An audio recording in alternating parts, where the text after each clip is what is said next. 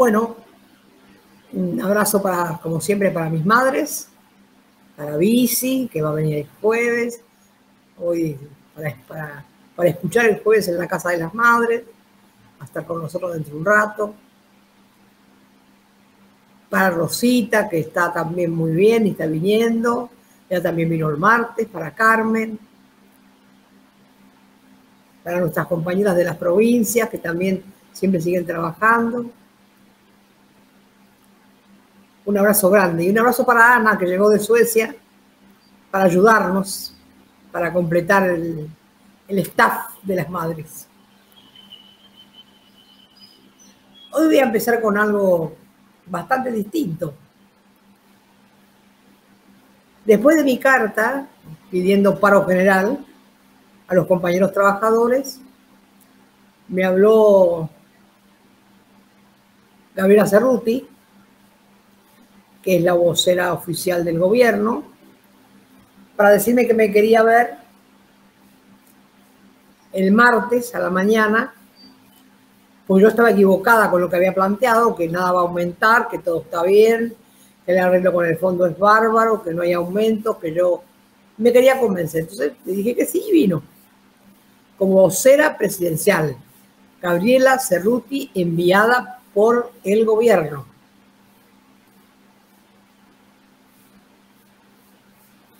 Gran sorpresa la mía cuando todos estos días que pasaron, hoy estamos a jueves, ella hizo conferencias de prensa, pero no dijo una palabra de su visita a la casa de las madres para convencerme que yo estaba equivocada. Nosotros la recibimos como vocera oficial, teníamos derecho a poner cámaras, así que tenemos todo grabado.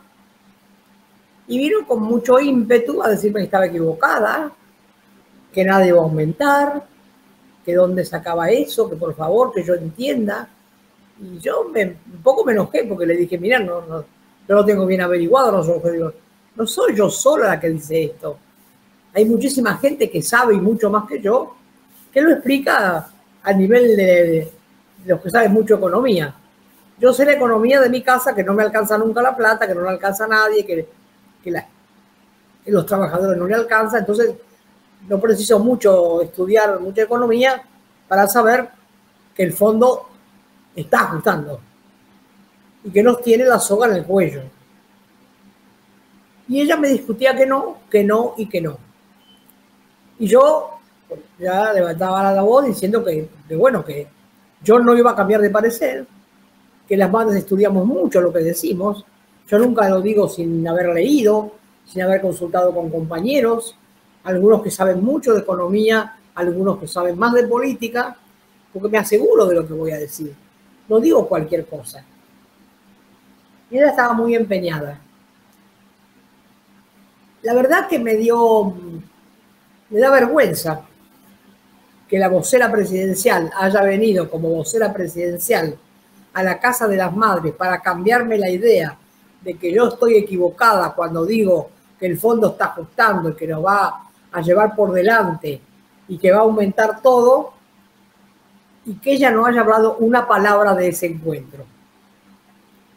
Discutimos muy fuertemente hasta que al final le dije que se fuera. Y se fue.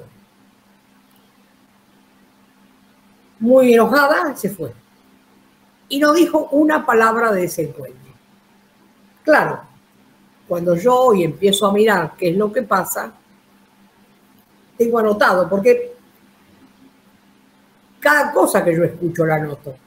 Yo escucho radio y la anoto. A veces pongo un poco la tele que no me gusta nada, pero bueno, aunque sea disparate, y después lo consulto con mis compañeros, con mis compañeras, con Rosita. A veces la llamo 40 veces a Carmen, con Bici. No es que yo diga un disparate y no consulté con nadie. Y después con algunos compañeros políticos también. Con algunos estamos de acuerdo y con otros no. Pero no es que salgo a decir, ah, la EVE es loca, no. Quiero decir lo que salió hoy, ya comprobado que el fondo aumenta, es esto. El PAN está autorizado 56%. El gas, 26%. Y la luz parece que es mucho más. Por eso no lo han anunciado. O sea, el sueldo de los jubilados, por esos 3 mil pesos que nos dieron que decían que eran tan buenos, no nos alcanza para pagar el aumento del gas, la luz y el pan. Lo que nos dieron no nos alcanza para pagar ese aumento. Entonces, eso demuestra que no estoy equivocada.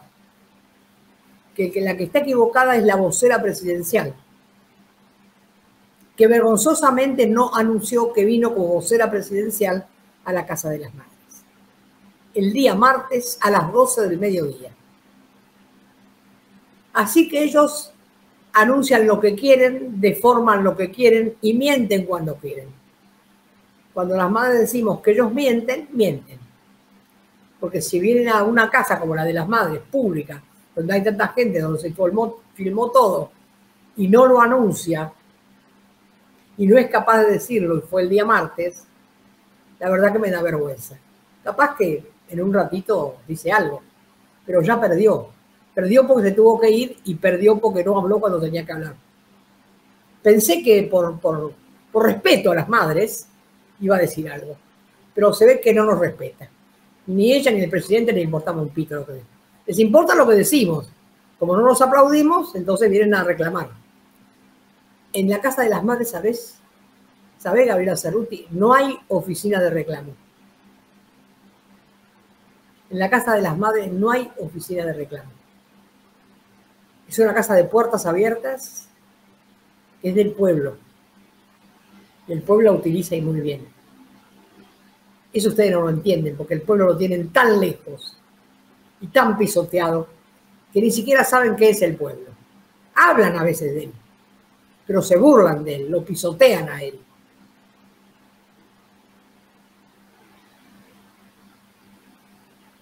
Qué tristeza que me da porque para ellos somos basura. Nos pisotean, pam, de un lado para el otro. No aumentamos, pam, nos aumenta. No va a aumentar el gas, pasa, aumenta. Les vamos a dar una buena jubilación, nada. Y, y, lo peor de todo es que dicen que los trabajadores van a tener que trabajar hasta los 70 años, porque el fondo quiere. Es como una niña caprichosa el fondo. Está zapateando y dice, no, yo quiero, yo quiero, yo quiero. Hasta los 70 años, ¿qué va a pasar? un trabajador trabaja hasta los 70 años, ¿qué quiere decir? Que entonces los jóvenes no van a tener nunca trabajo, porque los viejos siguen ocupando los cargos. Nada más y nada menos que, que ese es el proyecto del Fondo Monetario. Por suerte hay unos cuantos compañeros que tienen un grupo que están tratando con más, a lo mejor, elementos que yo, de ponerse también firmes, decir que no. Y hay otros compañeros que entendieron mal las cosas el primero que entendió mal es Hugo Yasky, pobre Hugo Yasky, siempre entiende mal. Entonces él va a hacer una marcha a favor del presidente, apoyando lo que dice el presidente, apoyando los aumentos. ¿Cómo va a ser Hugo Yasky ahora para apoyar al presidente si el presidente aumentó la luz, el gas, el teléfono y no aumenta los sueldos? ¿Con qué cara va a ser la marcha? Por lo menos algunos compañeros de organizaciones sociales van a hacer una marcha por pan, paz y trabajo.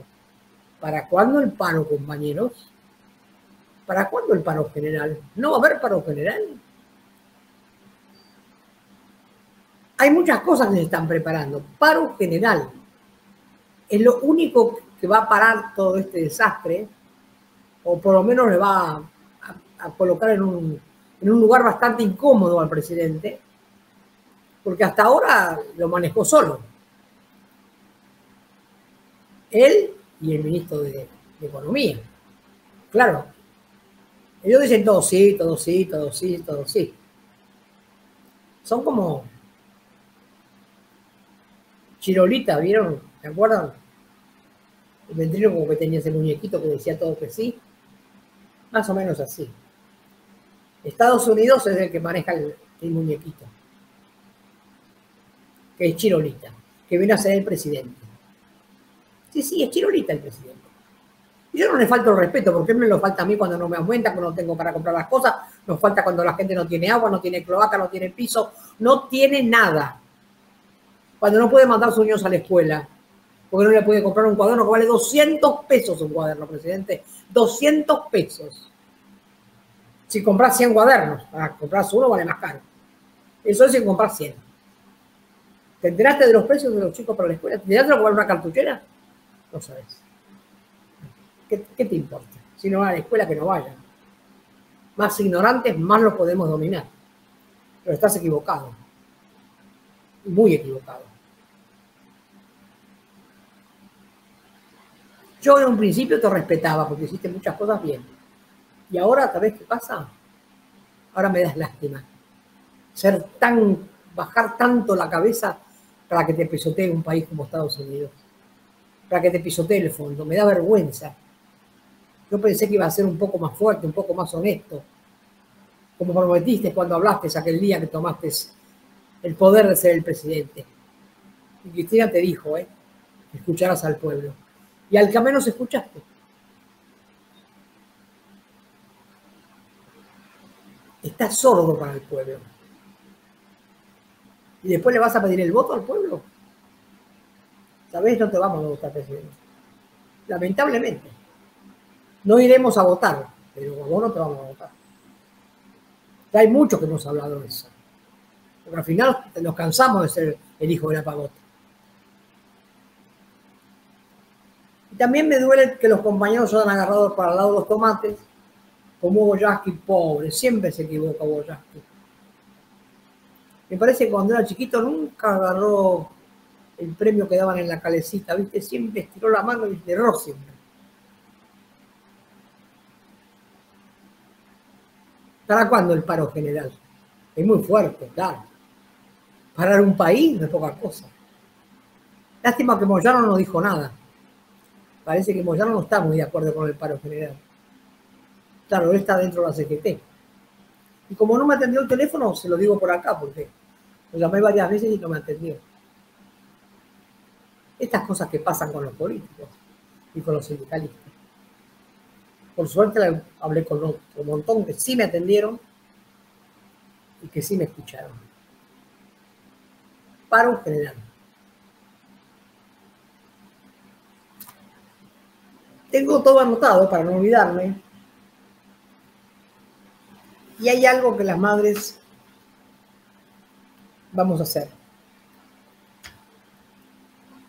El Papa Francisco el día 2, que es un día especial porque es el, día de, creo que es el día de ceniza, no sé cómo es, esos días que tiene la iglesia, va a ser un ayuno por la paz, por todo esto que está pasando en Ucrania, con Rusia y todo esto y me parece muy importante. Él lo hace un día que tiene mucho que ver con la iglesia y nosotros lo vamos a hacer al otro día que tiene que ver con las madres, porque es jueves. Nosotros lo hacemos el jueves, que es el Día de las Madres. Él lo hace el día que es el Día de la Iglesia. Nosotros lo queremos acompañar. Como no podemos hacer 24 horas de ayuno, vamos a hacer 12, que ya para las madres que tenemos 90, 94, 97, 95, es un esfuerzo, pero lo vamos a hacer. Seguramente algunos compañeros de la casa también nos van a acompañar. 12 horas de ayuno. Como lo hacemos tipo madre, el Santo Padre va a rezar todo el tiempo, el Papa Francisco, y nosotras vamos a contar cuánto hicimos por la paz en esta patria. Solamente les voy a decir una cosita. Cuando muchos compañeros que ya dejaron de luchar hace mucho pedían paredón atrás de las madres, nosotros decíamos, no, paredón no, 100 años de prisión. Nunca quisimos paredón. Nunca quisimos que los torturen como a nuestras hijas y a nuestros hijos. Pero sí hubieran ido cárceles comunes. Por desgracia están todos en cárceles privilegiadas con buena comida, con visitas de familiares, con televisión, con computadoras. Están así. Porque es una clase de privilegio las Fuerzas Armadas, igual que los jueces. Están presos en celdas con barrotes de oro. Claro, la familia le llevó la cama que les gusta dormir, el colchón porque sea más blando, como María Julia, ¿se acuerdan? Cuando María Julia fue presa le llevaron un futón, porque ya no podía dormir en otro lado, con un colchón no sé de qué marca. Y bueno, es así, los pobres somos los pobres y los ricos son los ricos. Desde que el mundo es mundo, ¿eh? Por eso me parece muy importante este, este día explicar cuánto las madres hicimos por la paz. Porque nunca nos quisimos parecer a ellos. Ni siquiera envidiamos a la clase alta. Ni siquiera queremos tener lo que tiene la clase alta, costilla de quien tiene lo que tienen. Con el esfuerzo de mi padre, de mis abuelos, de mi madre, de mis tíos, de las tuyas, de mi marido, de mis hijos, de mis hijas y de todos nosotros. Se hace rico con la sangre del trabajador y después lo pisotean y después no le aumentan y después lo miran desde arriba y después no lo atienden. Así es. No quería enojarme, pero al final pasan estas cosas y uno se tiene que enojar aunque no quiera.